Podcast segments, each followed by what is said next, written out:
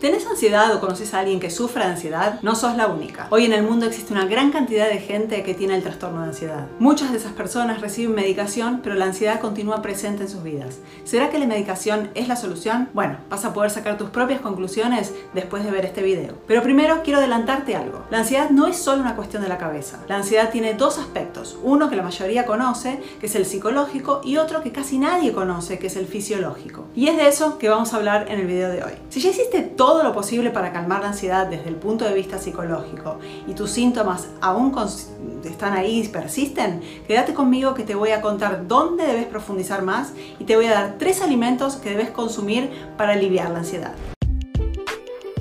¿Querés crear tu mejor versión y vivir la vida con tus propias reglas? Mi nombre es Laura Luis y quiero darte la bienvenida al podcast Energiza tu vida, el lugar donde vas a encontrar inspiración y estrategias para vivir una vida más feliz y saludable.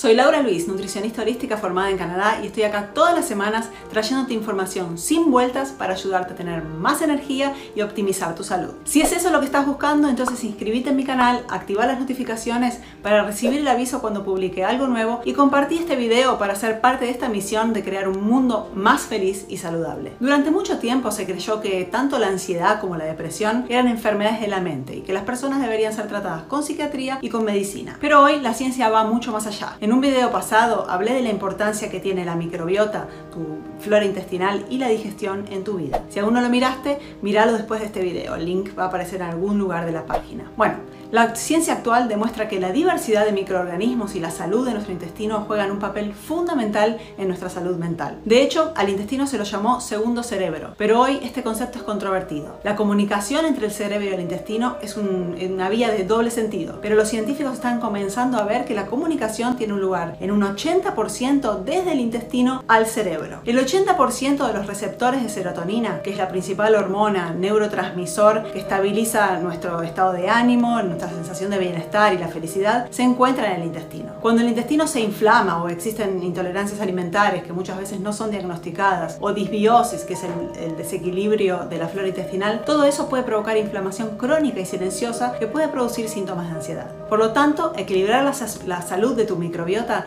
es donde debes concentrarte para mejorar tu ansiedad. ¿Y cómo lo haces? Primero, eliminando los alimentos dañinos, que pueden ser muchos y diferentes para cada persona, luego eliminando los patógenos y finalmente restaurando tu microbiota. El método Alimente es tan efectivo justamente porque propone una alimentación antiinflamatoria. Si quieres mi ayuda personal para acabar con la inflamación y optimizar tu salud, solo considera participar del próximo grupo de la mentoría. Pero ahora quiero presentarte mis tres alimentos favoritos que calman la ansiedad. Número uno, las proteínas. Muchas personas que padecen ansiedad tienen un consumo insuficiente de proteínas. Los aminoácidos, que son los componentes básicos de las proteínas, son precursores de neurotransmisores como la serotonina. A menudo, la falta de serotonina se debe a una insuficiencia de los aminoácidos correctos. Entonces el primer paso es optimizar el consumo de las proteínas adecuadas. Número 2. Salmón y sardinas. Contienen omega 3 en el formato que mejor conoce el cuerpo para utilizar, que es el EPA y DHA. Pueden ayudar a regular los neurotransmisores dopamina, serotonina, que pueden tener propiedades calmantes y relajantes. Además, los estudios muestran que estos ácidos grasos pueden reducir la inflamación y prevenir la disfunción de células cerebrales que conducen al desarrollo de trastornos mentales como la ansiedad. El consumo de, adecuado de, de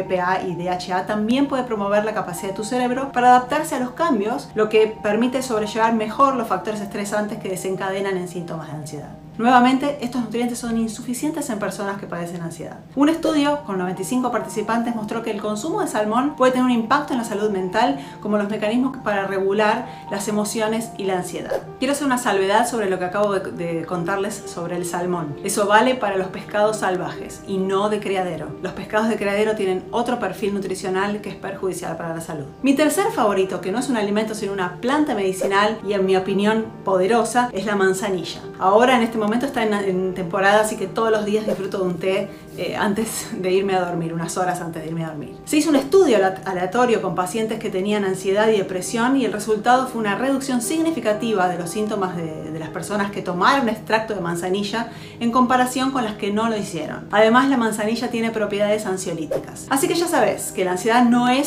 solo una cuestión de la cabeza y que es necesario realizar eh, más investigaciones antes de, someterte a tratamientos invasivos con efectos secundarios. Empezá por la base, cambia tu alimentación para disminuir la inflamación y mejorar tu microbiota. Y ahora quiero saber, ¿ya conocías este otro aspecto de la ansiedad? ¿Cuál de estos tres alimentos de los que te hablé puedes empezar a consumir ahora? Deja tus comentarios y compartí este video. Seguime también en Instagram, arroba lauluis, y escucha mi podcast Energiza tu vida en tu plataforma favorita. Nos vemos en el próximo episodio de Energiza tu vida.